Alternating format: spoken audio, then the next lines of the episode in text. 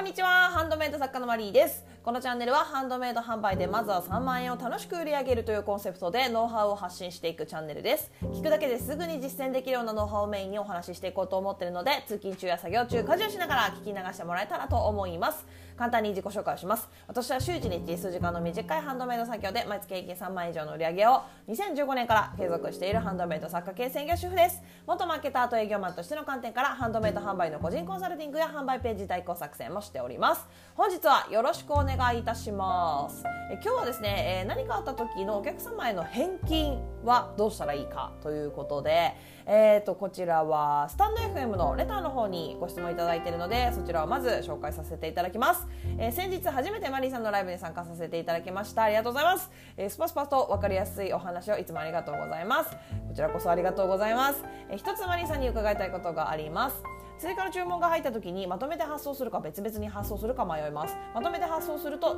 重複した送料を返却するべきかも迷います。返却する時は切手で返しています。注文が集中している時は正直めんどくさい作業です。マリーさんはこういう時どうしていますか？これからも作業のともにマリーさんのお話を楽しみにしています。どうぞよろしくお願いいたします。ということでありがとうございます。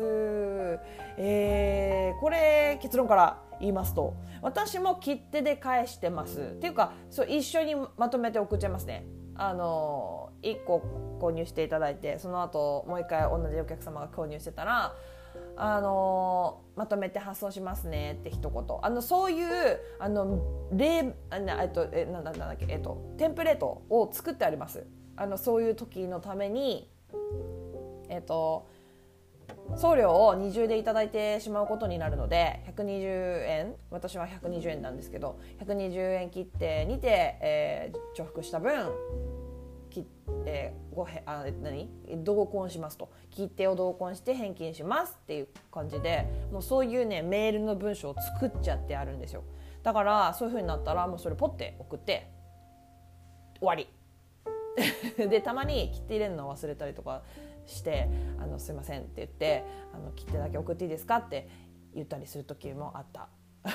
そういう時はでもお客様が「いやこっちが間違えたんでいいですよ」って言ってくださるお客様とかもいてありがたいよねっていう感じでそうまあ面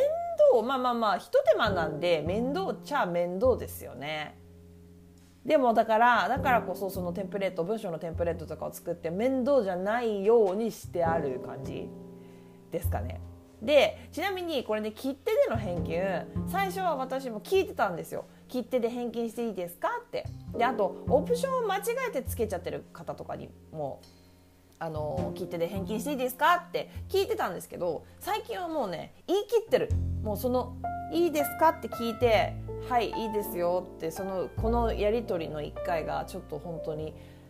ねだって作る時間も発送ね発送し早くしたいしさっていうところもあってもう聞かずに言い切っちゃってるんですよ。もうかあの切手で返しますねっていう感じで。なかなかねあんまりなかったんですけどこれまでに2回ぐらい断られたことがあってあの切手はちょっとみたいな感じで断られたことがあってもうそれがちょっと結構面倒くさかったんですよ。結局その時はキャンセルの手続きしてもう一回通い直してもらうみたいな。でキャンセル手続きって結局こっちがやんなきゃいけないんじゃないですか。向こうからもできるんだろうけどこっちがやるって言うしかないじゃんなんか。やってくださいってなんか言うのもなんかあれだしさ。だからもうそあこれちょっと面倒くさいと思ってもう言い切り言い切り型にしちゃってるテンプレート文章のテンプレートを作ってそういうことが発生したらもうバッてそれを送るように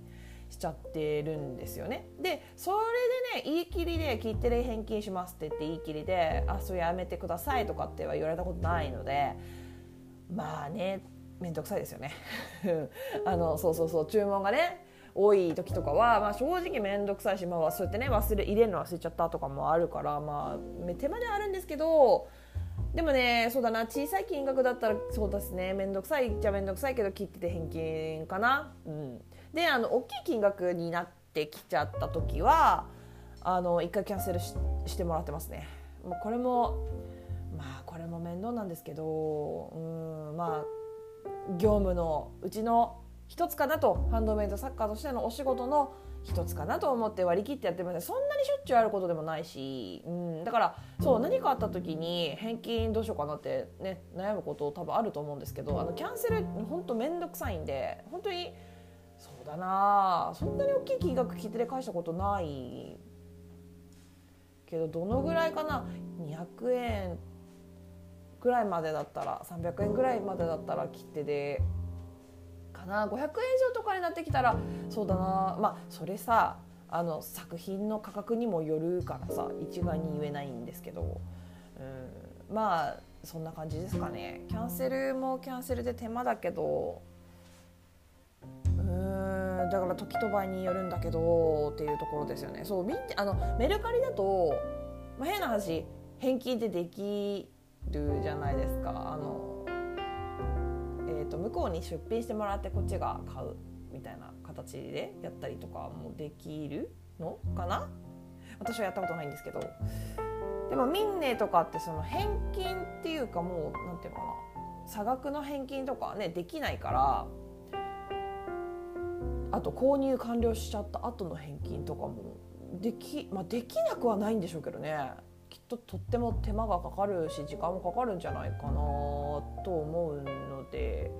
まあ、切手がベストですよね。それ以外はもう方法がないというか。一番究極簡単な方法を考えたら切手返金ですね。うん。で私の場合あの120円切手を使ってるんですけど定期郵便なんで。定期外郵便か。なのであのまとめて買っちゃってるんですよね。そのえっ、ー、と郵便局の通販で。あれそうクレカ使えるんですよ実は。つまりポイントがたまるんですよ楽天とかで買えばね。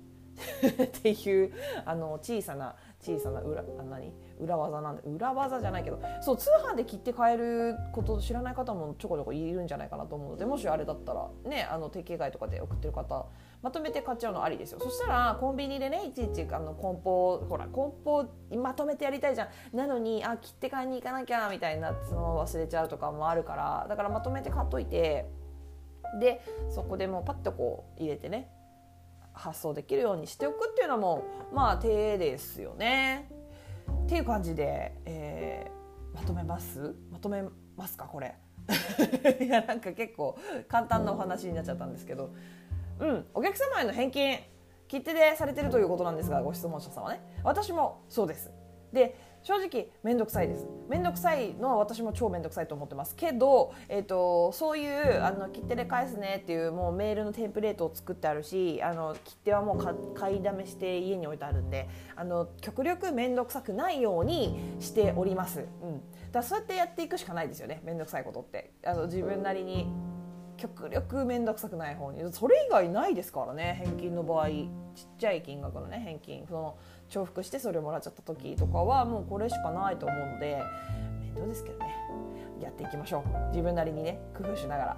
ということで、え今日はここまでになります、えどんなご質問にお答えしていきますので Twitter の質問箱やスタンド FM のレターなどでお気軽にご質問を送ってもらえたらと思います。えこの後、えー説明文の検索対策の、えまあ、説明文の書き方の、えーと、勉強会をやりますお昼の12時からです。まだねあのギリギリまで参加可能なのでもしご興味がある方はちょっとねチェックしてみてください。ハンドメイド販売文章作成かける検索対策勉強会ですね、えーと、メイン私のメインサイトのポートの方に、えーと参加申し込みのフォームがありますのでもし興味があったらチェックしてみてください。